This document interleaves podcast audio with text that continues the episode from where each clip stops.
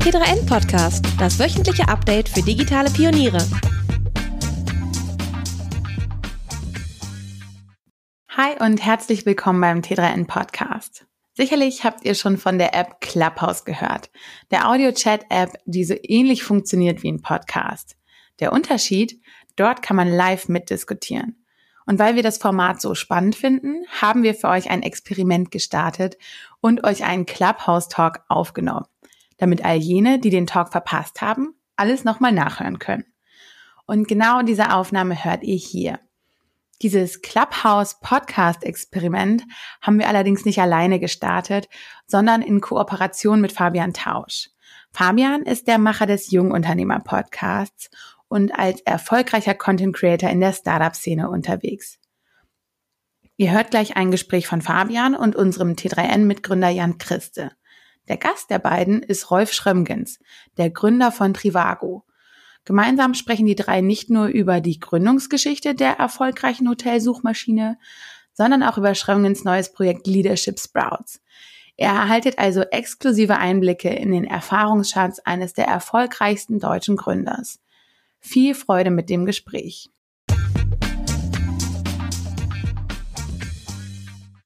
Ja, Jan, sag doch mal ein, zwei Sätze zu dir, zu T3N und äh, was wir hier heute vorhaben. Ja, äh, genau, ich bin Jan, äh, habe vor ziemlich genau 15 Jahren, äh, Tick länger ist es her, mit zwei Freunden, die ich damals in der Hochschule beim Studium kennengelernt habe, T3N gegründet in Hannover. Da saßen wir damals, da haben wir studiert, da sitzen wir noch heute.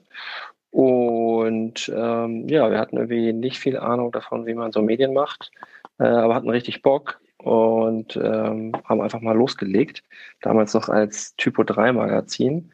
Ähm, spoiler hier direkt mal die meistgestellte Frage, äh, warum heißt es T3N und wie spricht man es aus?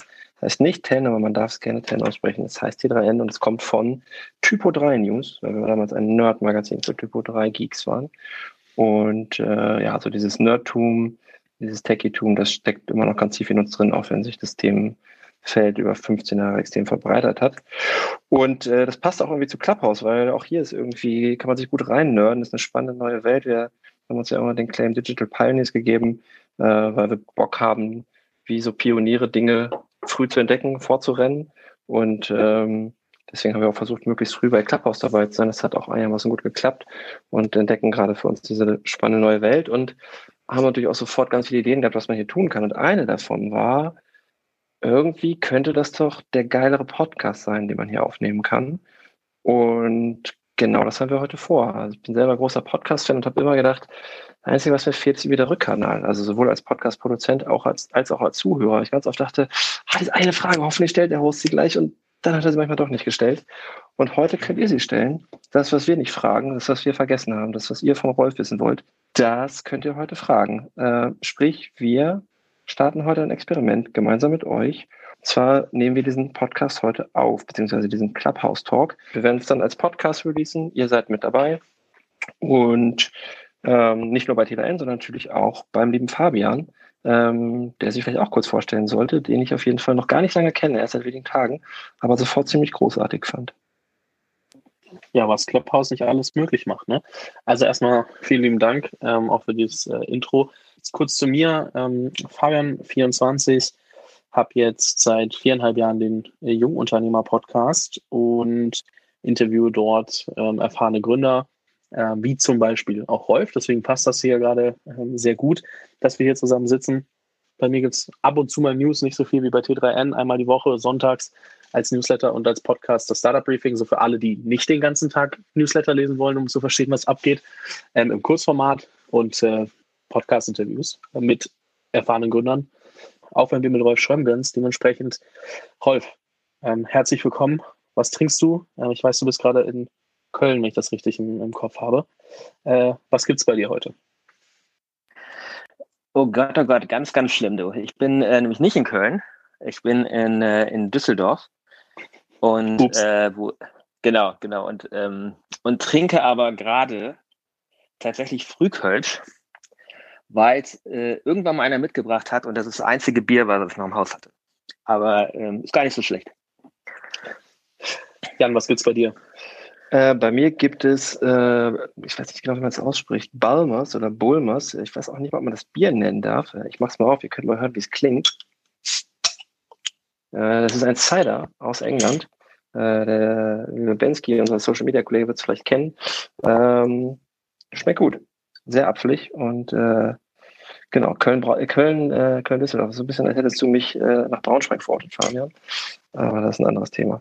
Ja, cool, dass du dabei bist, Rolf. Äh, wir freuen uns, dass du so kurzfristig hier äh, dir die Zeit genommen hast, mit uns diesen Podcast, dieses Podcast-Experiment zu starten auf Clubhouse.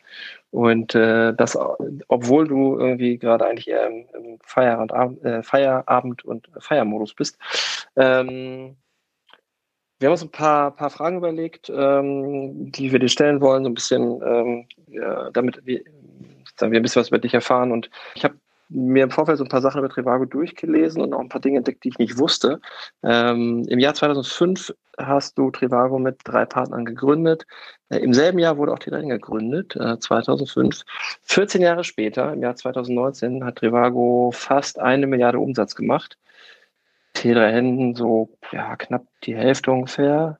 Nee, nicht ganz. Ähm, was haben wir falsch gemacht? Oder besser gefragt, was habt ihr richtig gemacht, um so zu wachsen und so groß zu werden und so erfolgreich zu werden? Also ich glaube, ihr habt nicht so viel falsch gemacht. Ne? Ist ja auch immer ein bisschen die Frage, irgendwie, ob man, ob man auf einem sehr skalierbaren Geschäftsmodell sitzt und am Ende des Tages natürlich auch immer ganz viel Glück äh, mit dem Spiel ist.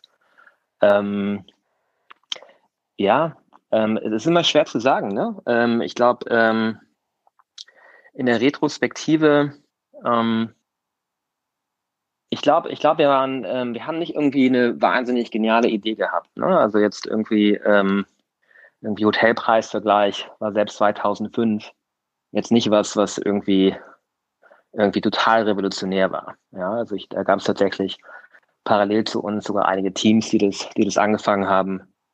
Und, ähm, und eigentlich muss man sagen, waren einige von den Teams auch deutlich besser ähm, finanziert als wir. Also wir hatten ja nie so viel Kohle eigentlich. Ähm, und, ähm, und wahrscheinlich hatten die auch deutlich erfahrenere Manager und so. Also ich glaube, ich glaube, wir haben uns eigentlich immer die anderen angeguckt, äh, wo es ganz, ganz viele oder eigentlich fast alle nicht mehr von gibt, äh, die um uns rum waren. Und wir fanden die eigentlich immer alle deutlich besser als uns. Ähm, aber ich glaube, was wir ganz gut gemacht haben, ist, dass wir, ähm, dass wir halt sehr schnell im Lernen waren. Also ich glaube, wir waren einfach dann immer relativ schnell uns zu adaptieren, neue Dinge zu tun, Dinge anders zu machen. Und, ähm, und ich glaube, dass, dass es sehr stark darauf beruht, wie wir halt die Art und Weise, glaube ich, wie wir die Firma äh, geführt haben und, ähm, und wie wir irgendwie äh, Leute in der Firma auch empowered haben und ähm, und ja, das hat uns einfach dann in die Karten gespielt. Also ich glaube, das war einfach, das war gar nicht so, dass wir das jetzt von Anfang an genau so beabsichtigt haben, ähm, sondern äh, wir sind eigentlich zu so einer, zu so einer Lernmaschine geworden. Und, ähm, und ich glaube, dass das war dann am Ende wichtiger als, als alle Ressourcen, als alle Finanzierung, als ähm, erfahrenes Management und so weiter, äh, dass wir es geschafft haben, so eine Maschine aufzubauen, die einfach irgendwie ständig besser wird. Vielleicht noch mal kurz, weil ich habe so ein bisschen vorausgesetzt, dass jeder weiß, was Trivago ist und wer, wer Rolf Schrömgens ist. Ähm, lass uns das kurz nachholen, bevor es dann mit den Fragen weitergeht. Sag doch noch mal kurz ein paar Sätze, wer du bist, äh, wo du herkommst, was dich umtreibt. Und äh, dann haben wir noch ein bisschen, bisschen mehr Kontext für die ganzen Zuhörerinnen und Zuhörer. Ähm, ja, gerne. Also ähm, ich ähm, ich habe eigentlich ganz langweilig irgendwie BWL studiert. Ähm, ich komme aus einem Haushalt, meine Eltern hatten ein Restaurant, ähm, sollte eigentlich das Restaurant übernehmen, äh, deswegen habe ich BWL studiert. Ähm, habe dann irgendwie relativ äh, schnell herausgefunden, dass irgendwie BWL an der, an der staatlichen Uni irgendwie nicht so geil war. Bin dann an die, an die HL nach Leipzig gegangen, war da einer der ersten praktisch, die da hingegangen sind, ähm, K5, also irgendwie im dritten Jahr oder nach dem zweiten Jahr dort angefangen ähm, nach der Gründung. Ähm, hab dann, war dann so ein Kind der ersten ähm, Internetwelle, habe damals irgendwie, wie, wie die Sambas damals ähm, Alando an Ebay verkauft haben, ähm, dachte ich, okay, die Jungs sind mir ja gar nicht so weit weg, die sind ja irgendwie wie Aula, die sind ja fast meine Klasse ähm, und haben jetzt irgendwie innerhalb von äh, sechs Monaten irgendwie ihre Company von 0 auf 50 Millionen gebracht. Ähm, das müsste ich doch eigentlich irgendwie auch können und waren mit einer Gruppe von, von meinen Kommilitonen, haben wir uns äh, damals selbstständig gemacht, ähm, haben damals ähm, eine Firma gegründet, die nachher unter dem Namen Ciao bekannt geworden ist. Ähm, habe das aber nur kurze Zeit gemacht, äh, weil ähm, wir eigentlich relativ schnell sehr stark diluted sind. Wir waren ein großes Gründerteam. Wir haben, ähm, ähm, wir haben auch relativ schnell auch Kapital aufgenommen, waren sehr gut finanziert, aber also innerhalb von ich, einem halben Jahr haben wir, ich glaube, irgendwie sowas wie, wie irgendwie 30 Mil Millionen Euro oder, oder, oder sowas irgendwie aufgenommen ähm, in der Größenordnung. Und ähm, und das hat, hat mich irgendwie ein bisschen abgetört. Ähm, also diese Geschichte, so schnell irgendwie ähm, Kontrolle abzugeben, irgendwie so schnell irgendwie dann, dann irgendwie äh, von, den, von den Investoren geführt zu werden. Und ähm, habe dann zwischendurch, äh, habe dann gedacht, erst gedacht, äh, ich kann irgendwie alles machen. Irgendwie alles, irgendwie, was, was ich anfasse, wird wahrscheinlich zu Gold. Ja, ähm, war irgendwie 23, als ich von, von ähm, als ich von Schauer dann weggegangen bin, oder 24. Und äh, war natürlich nicht so, ne? Hab dann, äh, bin dann echt auf die Nase gefallen mit der ersten Idee, ähm, äh, zusammen mit meinen Mitgründern Stefan und Peter. Äh, dann irgendwie Promotion angefangen, auch auf die Nase gefallen.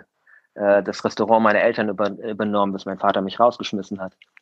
Und habe äh, dann 2005 ähm, Trivago gegründet mit meinen Mitgründern, damals noch irgendwie Stefan und Peter. Ähm, ähm, Ste Stefan ähm, ist dann irgendwie anderthalb Jahre später herausgegangen, dafür ist dann Malte reingekommen. Und ähm, genau, und haben dann halt irgendwie relativ schnell rausgefunden, irgendwie, was wir gut können und was wir gut konnten, war halt ähm, die Technologie aufbauen, um irgendwie äh, äh, viele, möglichst viele Seiten zu scrapen oder ähm, letztendlich ähm, ähm, ähm ja, APIs aufzubauen ähm, zu am Ende Hunderten von, von Webseiten ähm, und, äh, und haben, ähm, haben dann äh, die Hotelsuche daraus gebaut, äh, die wir dann äh, international skaliert haben mit sehr viel, auch mit sehr viel Brand Marketing. Und wir sind dann so in den letzten Jahren waren wir, glaube ich, die, ich glaube, wir waren tatsächlich die größte oder die, die, die, die Einzelmarke mit dem größten Spending weltweit. Ähm, haben, glaube ich, so knapp, haben wir am Ende in, knapp 400 400 Millionen Euro pro Jahr oder so in Brandmarketing geschickt.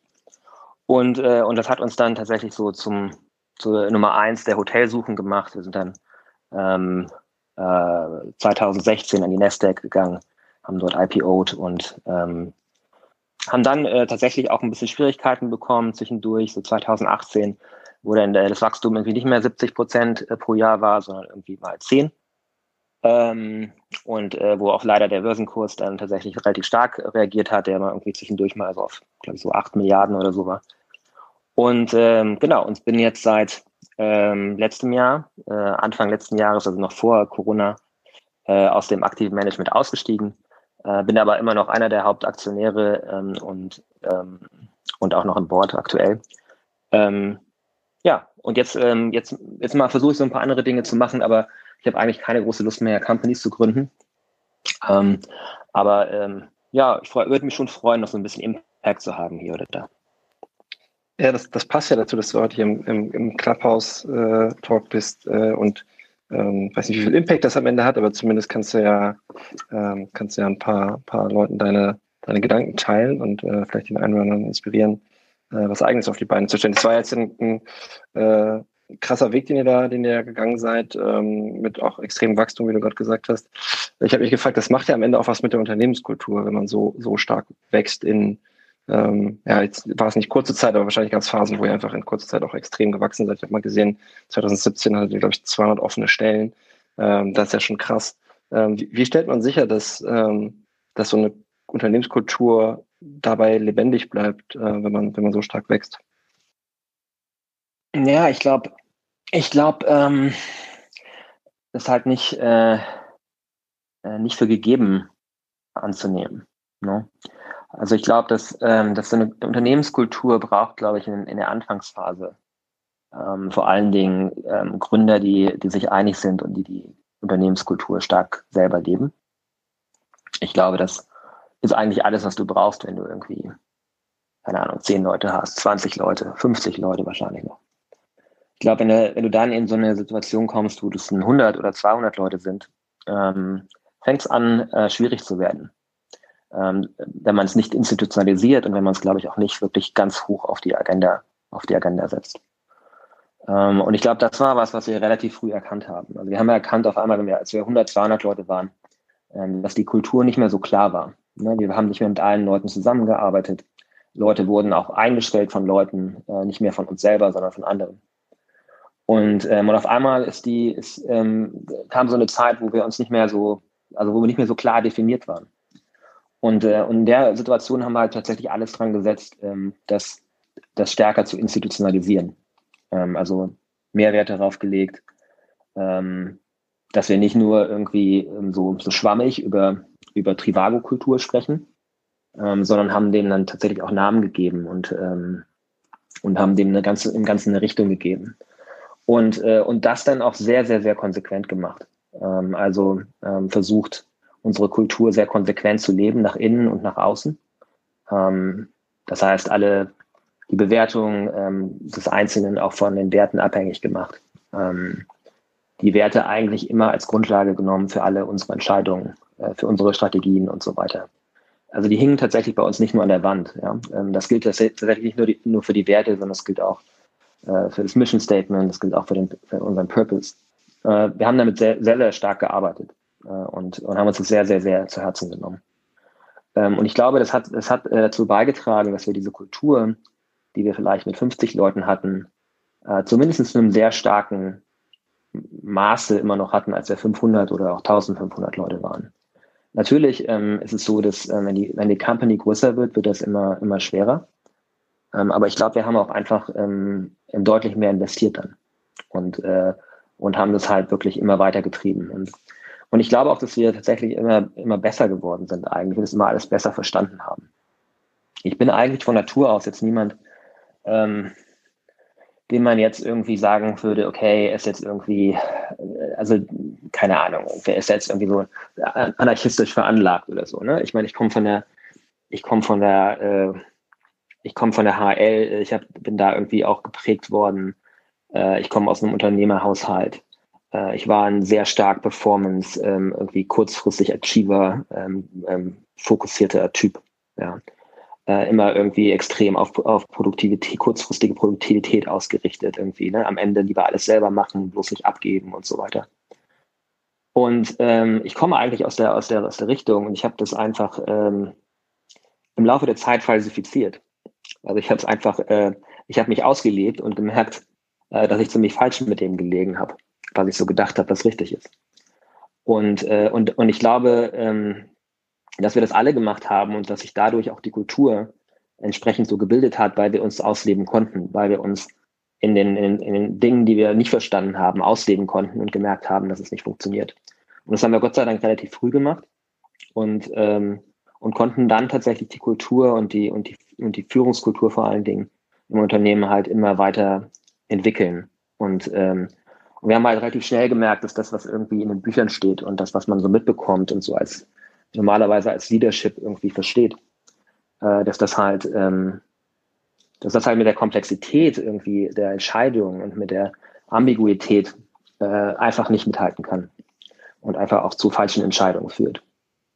Und ähm, und ja, das ist, das war ein Prozess, glaube ich. Ähm, und, ähm, und ich glaube, dass ähm, deswegen ähm, und, und, und da kamen halt ein paar Sachen zusammen, dass wir uns halt die Chance gegeben haben, glaube ich, irgendwie so so Dinge auszuprobieren und immer weiterzuentwickeln. Und ich, und ich würde tatsächlich sagen, dass wir irgendwie ähm, bis jetzt in die letzten Jahre hinein ähm, tatsächlich ähm, uns immer noch extrem weiterentwickelt haben. Also es ist nicht die wir haben nicht die Kultur nur konserviert, ähm, sondern wir haben sie tatsächlich einfach immer weiter, äh, weiter vorangetrieben.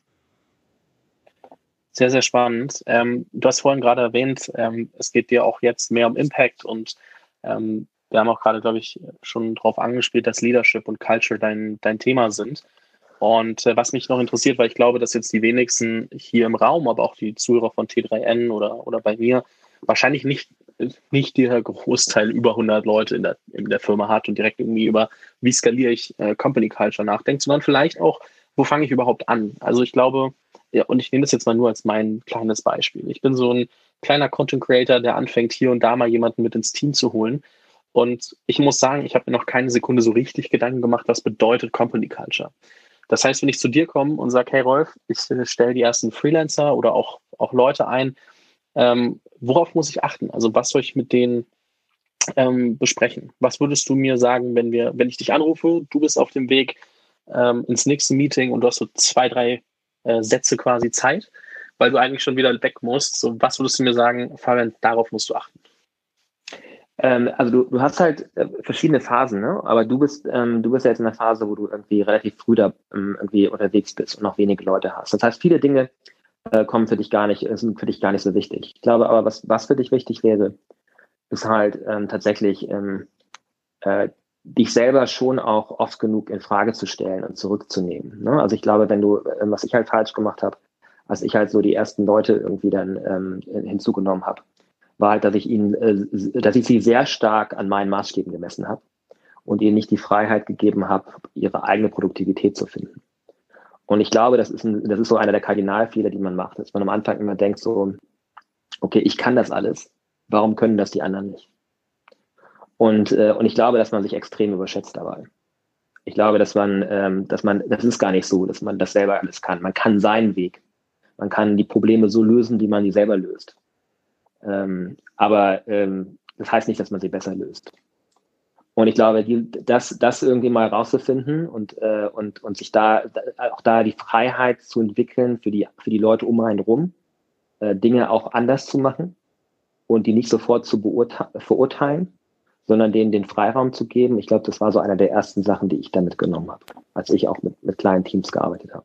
Du erwischt mich da auf jeden Fall an einem wunden Punkt. Ähm, Sachen abgeben und delegieren lernen und dann verstehen, dass andere das vielleicht auch anders, aber vielleicht auch besser machen oder anders machen und das Ergebnis das gleiche ist. Ähm, das ist tatsächlich ziemlich schwierig, muss ich auf jeden Fall sagen.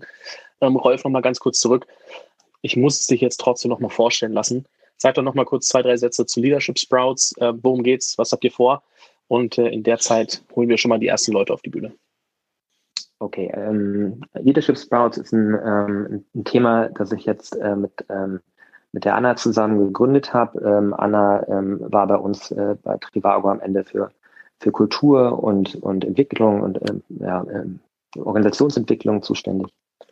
Und, äh, und wir haben uns zum Ziel gesetzt, ähm, die Learnings, die wir machen durften, die Erfahrungen, die wir machen durften äh, bei Trivago, ähm, zu, zu demokratisieren. Ähm, also ähm, die auf eine Plattform zu stellen, wo nicht nur wir Learnings praktisch aus der Entwicklung von Trivago ziehen können, sondern letztendlich diese ganzen Learnings und Tools, ähm, soweit wir es können, äh, Open Source zu machen und letztendlich ähm, und letztendlich viele Leute damit rumexperimentieren zu lassen und äh, und die weiterentwickeln zu lassen, weil wir denken, dass es viel mehr äh, viel mehr viel mächtiger wäre, äh, wenn wir anstatt irgendwie, dass es, äh, dass diese Idee irgendwie diese Ideen einen Wirt haben, die halt auf ganz viele Wirte übertragen und jeder halt so sein eigenes Ding daraus macht.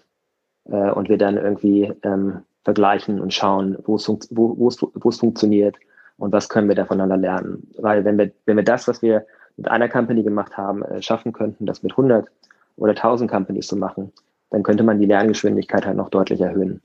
Ähm, und das ist unsere, unsere Grundidee dabei. Cool, sehr, sehr spannend.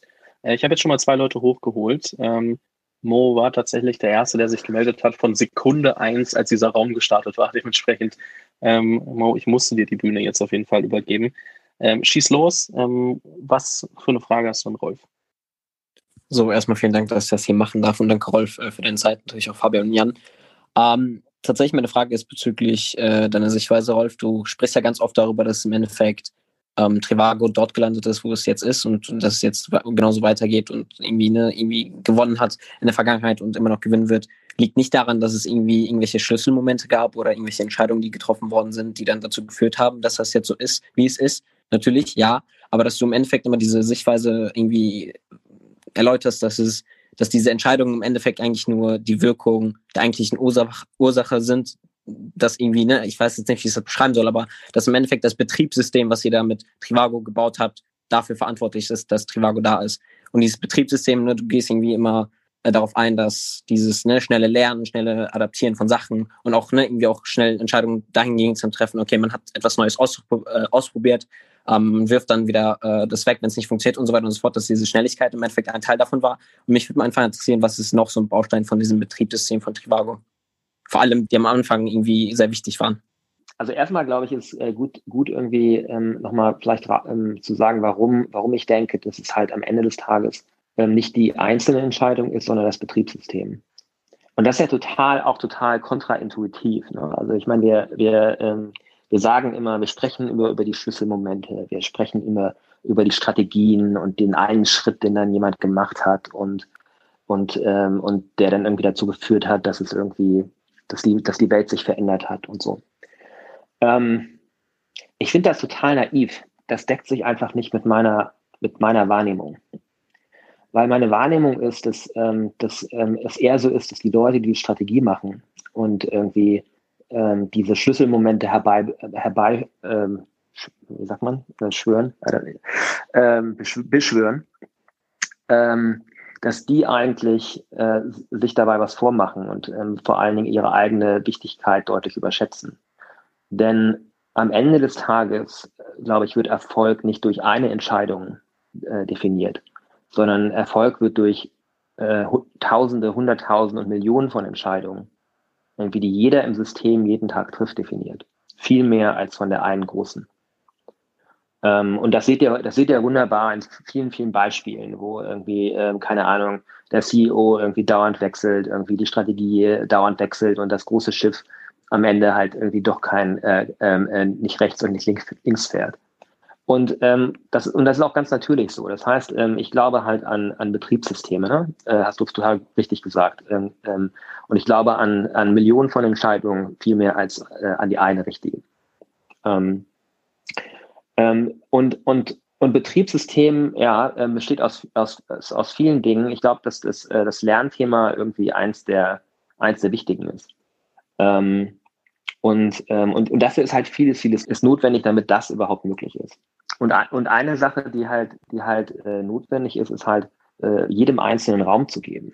Ja, also jedem einzelnen äh, Raum in seiner Persönlichkeit zu geben, ähm, seine Persönlichkeit irgendwie weiterzuentwickeln, seine eigene Führungskompetenz weiterzuentwickeln. Aber, aber nochmal, eigentlich, eigentlich vor allen Dingen sich selbst als Persönlichkeit. Ähm, denn denn äh, ich, ich glaube extrem an, an, an das Thema Diversity. Ich glaube extrem daran, dass Organisationen viel besser werden, wenn es ganz verschiedene Blickwinkel und ganz verschiedene Perspektiven gibt. Und ähm, umso gleicher wir äh, so gleicher wir heiern, umso gleicher wir ähm, ähm, äh, Leute, Leute auswählen, so, so gleicher wir Leute be behandeln und sich, und sich nicht entwickeln lassen, äh, umso weniger Perspektive kriegen wir. Wie stellst du das ähm, an? Und das, mich wie stellst du das an, würde mich interessieren, weil man hat ja immer so dieses, ähm, es gibt eine Kultur, wir wollen Leute, die zu unserer Kultur mhm. passen, suchen. Kann ja, also, kann ja ein Gegensatz sein. Wie, wie schafft man das? Ja, ähm, genau, das ist auch tatsächlich immer noch so ein Gegensatz, den wir immer noch versuchen aufzulösen. Ne? Also, ähm, weil auf der einen Seite sagen wir, ähm, Kultur ist wichtig und äh, gewisse Grundsätze sind wichtig. Und auf der anderen Seite ist aber ähm, Diversität wichtig. Aber ich glaube, es geht schon beides übereinander. Also man kann schon jeden Einzelnen in seiner Unterschiedlichkeit respektieren und in seiner unterschiedlichen Geschichte auch. Ja. Und das ist, glaube ich, vor allen Dingen wichtig. Also Diversität ist für mich vor allen Dingen unterschiedliche Geschichten zusammenzubringen von Leuten. Ja. Ähm, und das kann, es kann Geschlecht sein oder, oder Herkunft oder was auch immer. Ähm, aber es ist vor allen Dingen wichtig, dass gesch unterschiedliche Geschichten zusammenkommen. Und, ähm, und dann geht es, glaube ich, darum, dass man äh, den, diesen Geschichten halt ähm, äh, Raum gibt. Ja? Und, und zum Beispiel ähm, dadurch, dass wir sehr viel Fokus, äh, Fokus darauf gelegt haben, auf persönliche Entwicklung. Also, ähm, also so viel, dass natürlich auch immer Leute dann gesagt haben, boah, das ist aber jetzt echt viel. Aber ich glaube, dass es halt, ähm, dass es halt wahnsinnig viel ähm, äh, Wert geschaffen hat. Also wir haben dann, wir haben dann zum Beispiel ähm, sehr intensiv sowas gemacht. Ich meine, inzwischen macht das ja fast jeder aber sehr intensiv so ein so 360 gemacht, ne, wo wir dann praktisch, ähm, äh, wo jeder eigentlich im Unternehmen jeden bewertet hat ähm, und sie jedem eigentlich auch qualitativ irgendwie Feedback gegeben hat ähm, und äh, auf verschiedenen Dimensionen. Ähm, wir haben wir haben versucht, ähm, Personalführung von thematischer Führung zum Beispiel zu trennen.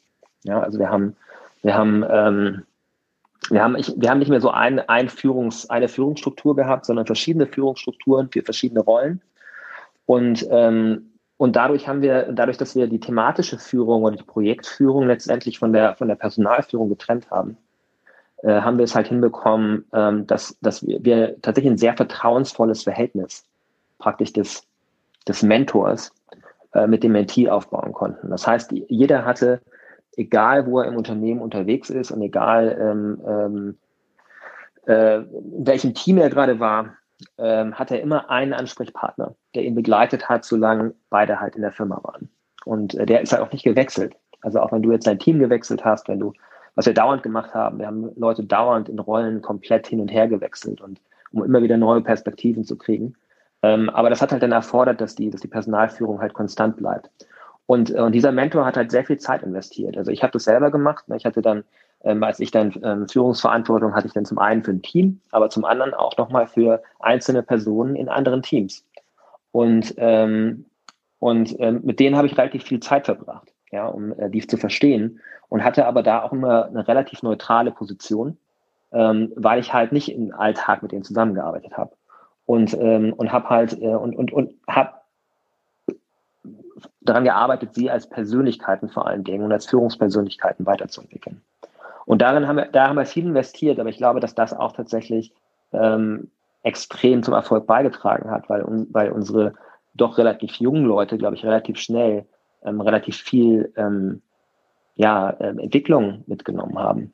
Und, ähm, das ist schon was, was mich auch irgendwie äh, glücklich macht, ja, dass das äh, passiert ist. Und, ähm, und ich glaube, wenn du Leute fragen würdest von Trivago, ich glaube, glaub, da gibt es ganz unterschiedliche Meinungen und so ähm, zu vers verschiedensten Themen. Aber ich glaube, dass jeder irgendwie sagen würde, dass er irgendwie extrem viel gelernt hat. Ja, und ähm, auch über sich selber und äh, nicht nur über das Business. Ich sehe schon, wir müssen irgendwann nochmal mit ähm, Leuten aus Trivago quatschen. Vielleicht auch Anna, die ja jetzt mit ihr Leadership Sprouts macht und äh, da Head of Organizational Development war, äh, wenn ich das richtig in Erinnerung habe. Ähm, wir haben noch äh, Marius auf der Bühne. Mo, falls du eine Frage hast, ähm, ich äh, kann dich gleich nochmal dran nehmen. Wir gucken mal auch, was wir noch aus dem Publikum haben. Aber jetzt Marius auf der Bühne, der auch schon irgendwie doch ein bisschen länger hier sitzt, äh, ohne die Möglichkeit gehabt zu haben, was zu fragen. Marius, ähm, was, was wolltest du loswerden? Äh, hey, ja, vielen Dank erstmal. Ja, ich habe zwei Fragen, die ein bisschen verbunden sind. Äh, zum einen, wann war so der Moment, in dem du oder auch ihr realisiert habt, ähm, boah, das kann jetzt hier was richtig Großes werden. Ja, so irgendwie 2005 gegründet, also relativ früh. Wo, wann war so der erste Moment und wie habt ihr euch da gefühlt? Äh, und dann äh, der zweite wäre äh, wär dann, ähm, du hast ja irgendwann den CEO-Posten abgegeben. Wie, wie, wie, war das da, dann wahrscheinlich gefühlt, so ein eigenes Baby in, äh, in fremde Hände zu legen? Wie, wie war das so? Das ist total spannend, Marius, weil es ist tatsächlich die erste Frage, die du gestellt hast, ist die mit Abstand äh, häufigste Frage, die mir gestellt wird. Und ich frage mich tatsächlich, warum ähm, das, das so, eine, so eine wichtige Frage ist. Ich muss da mal irgendwie tiefer reingehen. Warum findest du das so eine wichtige Frage? Ich habe das noch nie einen zurückgefragt. ähm, hervorragende Frage, weil ich mich so jetzt rückblickend, also frage, ob du dich quasi rückblickend überhaupt erstens so einen Moment identifizieren kannst, ähm, weil es ja ähm, ja doch rückblickend meistens schwer ist, so den einen einzigen Moment irgendwie zu identifizieren. Ähm, und dann quasi jetzt aber auch zu sagen, also in, in dem Moment selbst, findet da überhaupt so ein Realisationsprozess statt oder geht alles so schnell, dass man gar keine Zeit hat, das, das überhaupt zu verarbeiten? Also das, wie, wie, wie das, weil ich als Außenstehender, also ich bin 24, ähm, ich mache gerade einen Master, für mich das sind so, solche Momente, ich, ich kann mich da gefühlt noch gar nicht reinversetzen. Deswegen finde ich es immer so spannend, ob ob es überhaupt so einen Moment gibt oder ob man sich so von außen vorstellt. Also, also jetzt, wo du es sagst, ne, so, ich glaube, ich, ich, es fällt mir so gerade so ein bisschen ein, so, warum das vielleicht so eine wichtige Frage für Leute ist. Weil es vielleicht auch so ein bisschen die Frage nach dem Glücksmoment ist. Ne? Also, wo ist dieser Moment, wo du das halt geschafft hast, ne? wo du denkst, so jetzt läuft's und so und jetzt ist, jetzt ist geil und so, ne? Und, und da muss es ja irgendwo den Moment geben, weil alle Leute streben ja nach dem Moment, wenn das passiert und so, ja. Vielleicht ist das irgendwie auch ein Grund, warum ich so häufig die Frage bekomme. Ähm, und, und ich glaube, äh, tatsächlich gibt es den Moment dann nicht. Äh, es gibt ganz viele Momente, kleine Momente. Ähm, aber ich glaube, ich habe mich damit abgefunden, dass es den Moment nicht gibt. Und das ist ein langer Prozess, ne, weil du, weil du denkst erst so, ah ja, wenn, wenn wir profitabel sind, dann bin ich happy. Natürlich bist du happy, wenn du, wenn, wenn du profitabel bist und so. Ne? Das, war, das war super. Es war eigentlich der wichtigste Moment von denen, wahrscheinlich tatsächlich. Ähm, und dann denkst du, ah ja, in dem Moment, wo, wo ich endlich mal irgendwie keine Schulden mehr habe, also privat, dann bin ich happy. Und äh, dann denkst du, ähm, ah, jetzt irgendwie, wenn ich jetzt irgendwie mal wirklich so zu einer Summe verkauft habe, also wenn eine, wenn wir mal eine Milliarde wert sind und so, dann bin ich happy. Ja. Ähm, und natürlich bist du auch irgendwie immer happy. Aber ich, das liegt wahrscheinlich eher daran, dass ich generell einfach ein sehr glücklicher Mensch bin. War ich vorher schon, bin ich jetzt.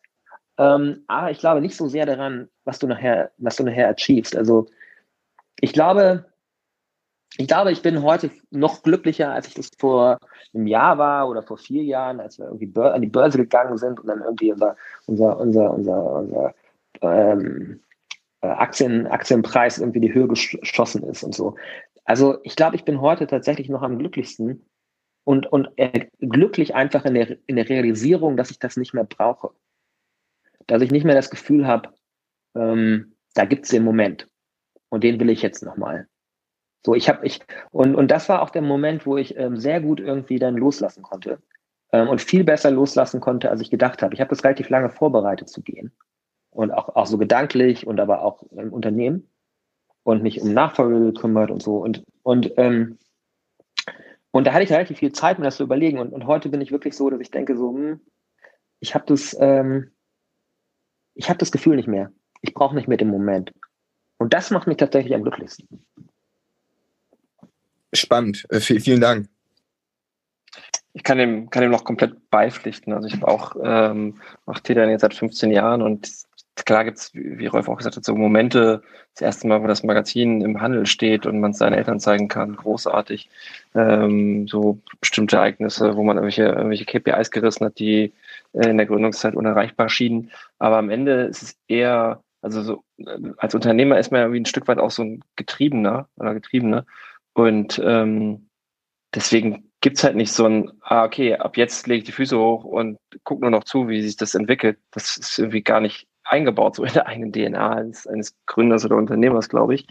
Ähm, und wenn es so ist, dann macht man, glaube ich, was falsch. Und deswegen ähm, ist das einfach irgendwie so eine Entwicklung. Und ich nicht so auf, auf meinen Weg zurückblicke, dann ist es eher wie so eine, wie so eine Gefühlskurve. Und die hat bei uns zum Glück immer so einen, so einen Weg nach oben gehabt, weil es, weil es immer cooler wurde, weil immer professioneller wurde, immer mehr Verantwortung abgeben konnte, immer mehr das Team stärken konnte. Also ich fühle mich dann an ganz vieles erinnert, äh, was Rolf erzählt, auch wenn es auf einem ganz anderen Scale bei uns passiert. Aber ähm, ja, am Ende ist, ist es irgendwie eher das, ist so ein, so ein Gefühl, was sich irgendwie weiterentwickelt, äh, Höhen und Tiefen, äh, Krisen gemeinsam bewältigen und äh, ist eher das als so, als so ein Moment, wo man merkt, jetzt habe ich es geschafft. Den gibt es irgendwie nicht so richtig für mich.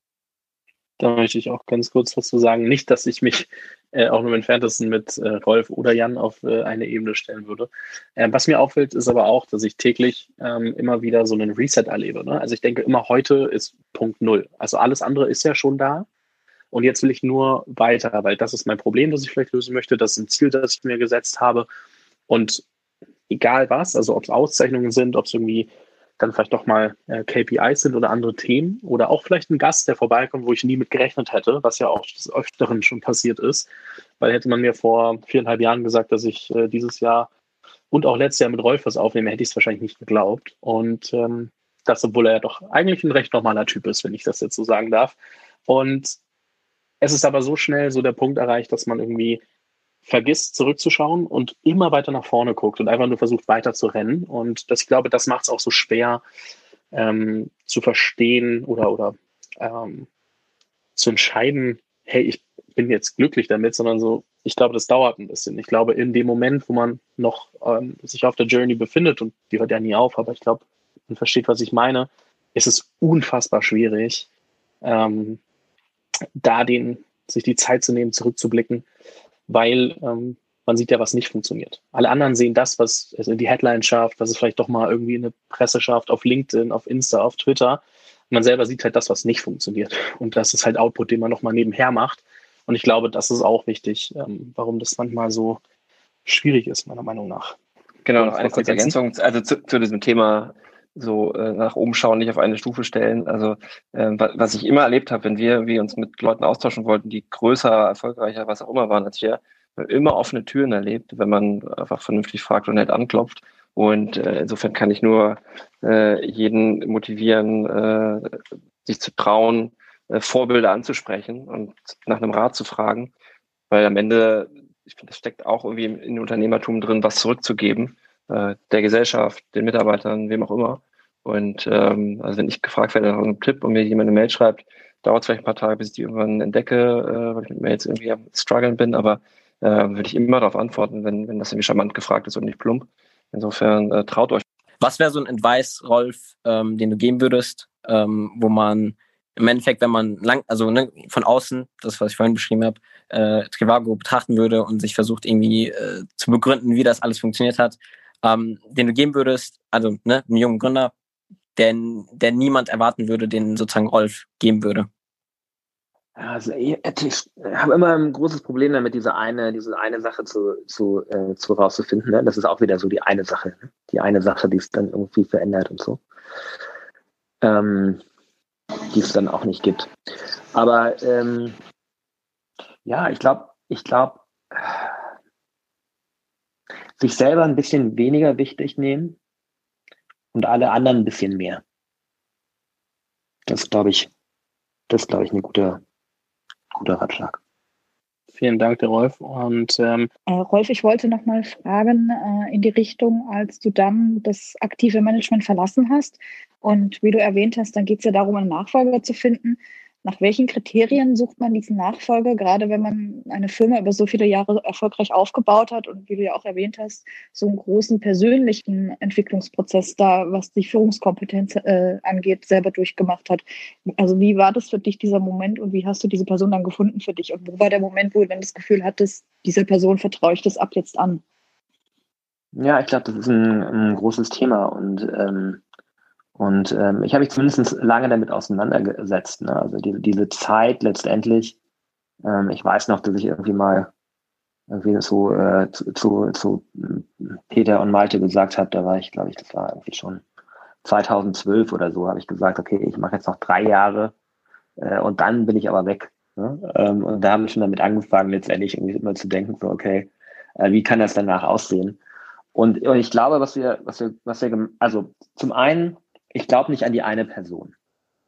Ich glaube, ich glaube, ne, wie ich nicht an eine Entscheidung glaube, glaube ich nicht an die eine Person, sondern ich glaube daran, äh, dass man, ähm, dass man versuchen muss, halt ein, ein Team aufzubauen nicht und nicht zwangsläufig nur ein Führungsteam, sondern sondern auch ein, ein grundsätzlichen Management-Team oder und, und eigentlich ein, das gesamte Team irgendwie entwickeln muss, letztendlich irgendwie alleine irgendwie Entscheidungen treffen zu können.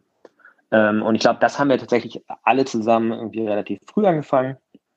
Und ich glaube dann, als, ähm, als wir dann irgendwie so gemerkt, gemerkt haben, okay, äh, ja, wir sind jetzt zwar die Gründer, aber wir wollen ja irgendwann auch mal vielleicht ähm, ähm auch nicht mehr Unternehmen sein, haben wir dann relativ früh angefangen, Leute mit hochzuziehen, ne? also in das, in das Führungsteam. Und haben dann nicht gesagt, wir sind jetzt die Gründer und äh, alle anderen sind da drunter, sondern haben dann gesagt, nee, wir sind irgendwie Leadership-Team und, äh, und da gehören Gründer zu und Nicht-Gründer und die sind aber eigentlich alle gleich.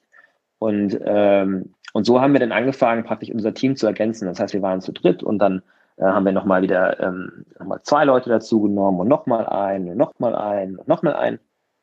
Und, äh, und irgendwann sind dann äh, äh, zuerst Peter, ähm, Peter und Malte ähm, ähm, dann äh, aus dem operativen äh, Management rausgegangen äh, und, und so, so war das so eine, so eine, so eine, so eine langsame Transition. Ne? Das war nicht irgendwie was, was, ähm, was von jetzt auf gleich passiert ist und dann auch nicht irgendwie eine Person, sondern idealerweise war es so, und es war auch so, dass es verschiedenste Personen gegeben hätte, denen ich das anvertraut haben, hätte, hätte äh, anvertrauen können.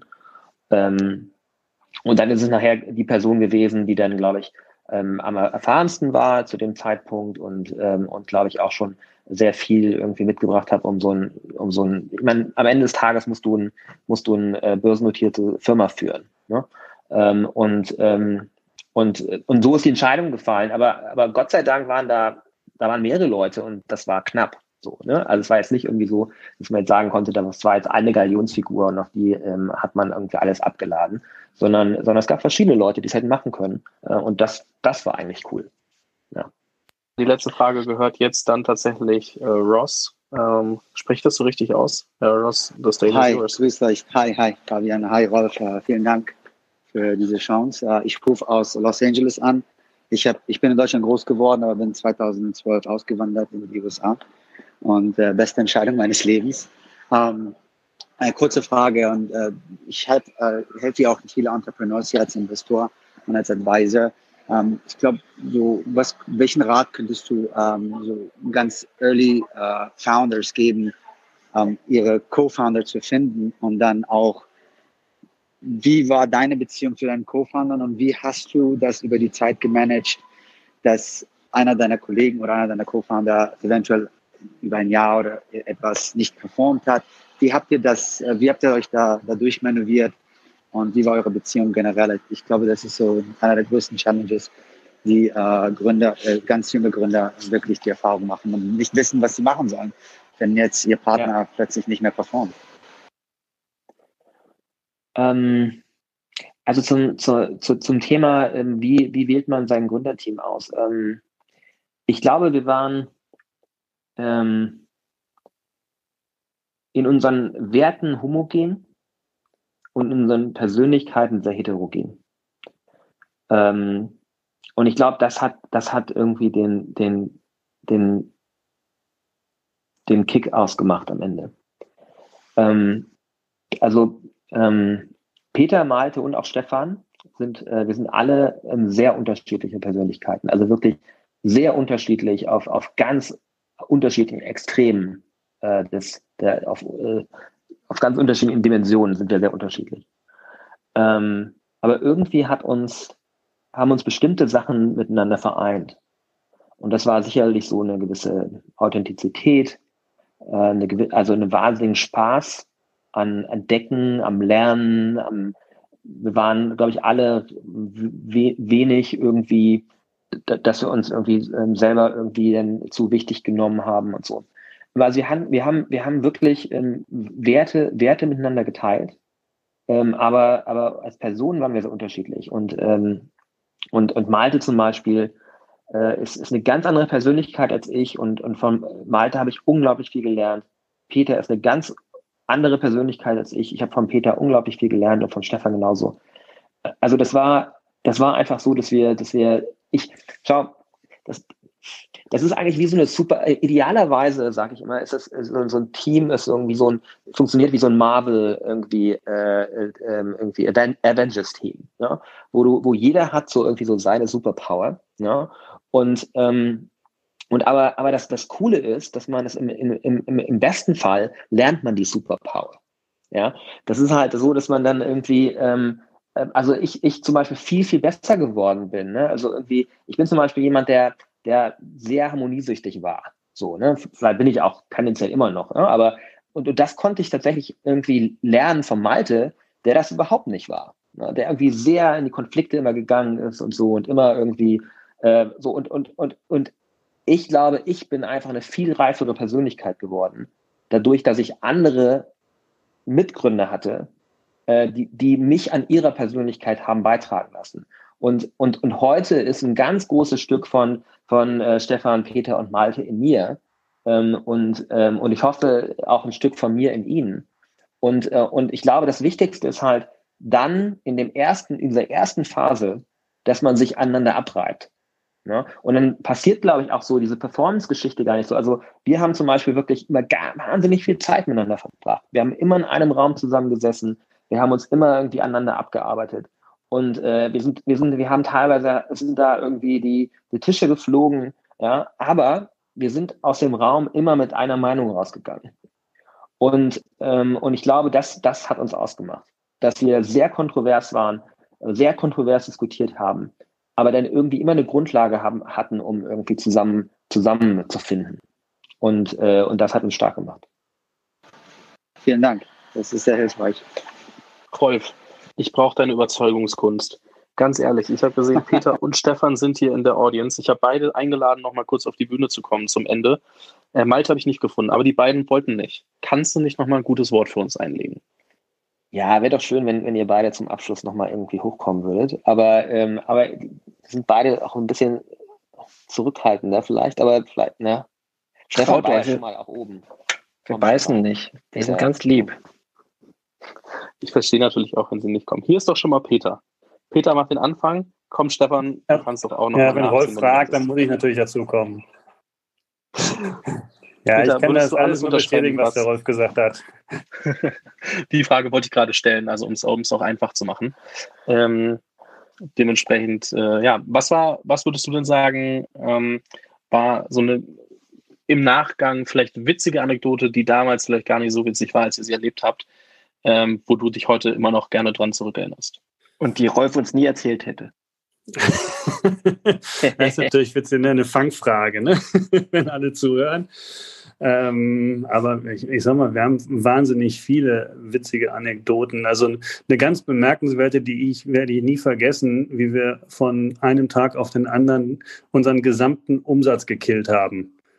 Das war der Tag, als wir gesagt haben, wir machen jetzt keine Werbung mehr, sondern wir verdienen jetzt Geld mit dem, was wir eigentlich machen wollen, nämlich Hotels vermitteln.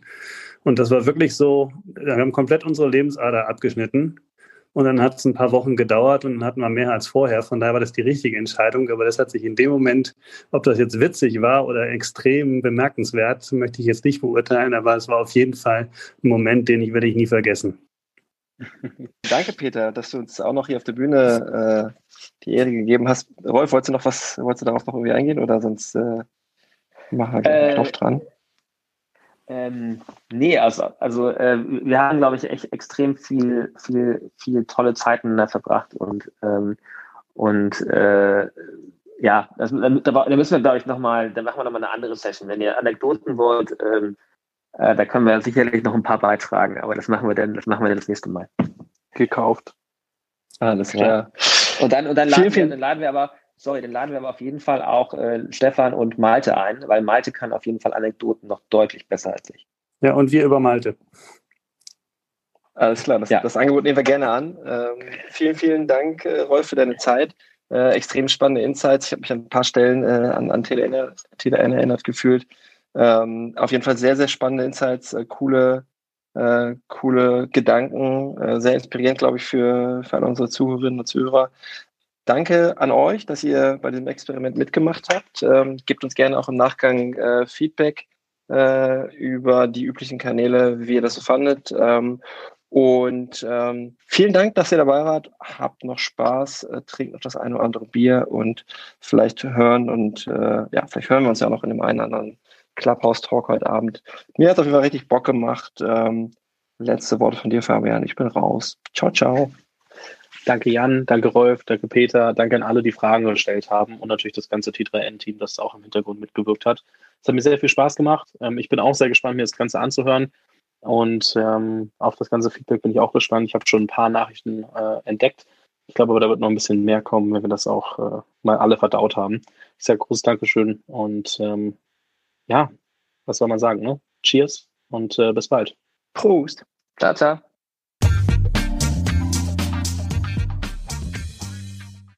Wir hoffen, euch hat dieses Gespräch auch als aufgenommener Podcast gefallen.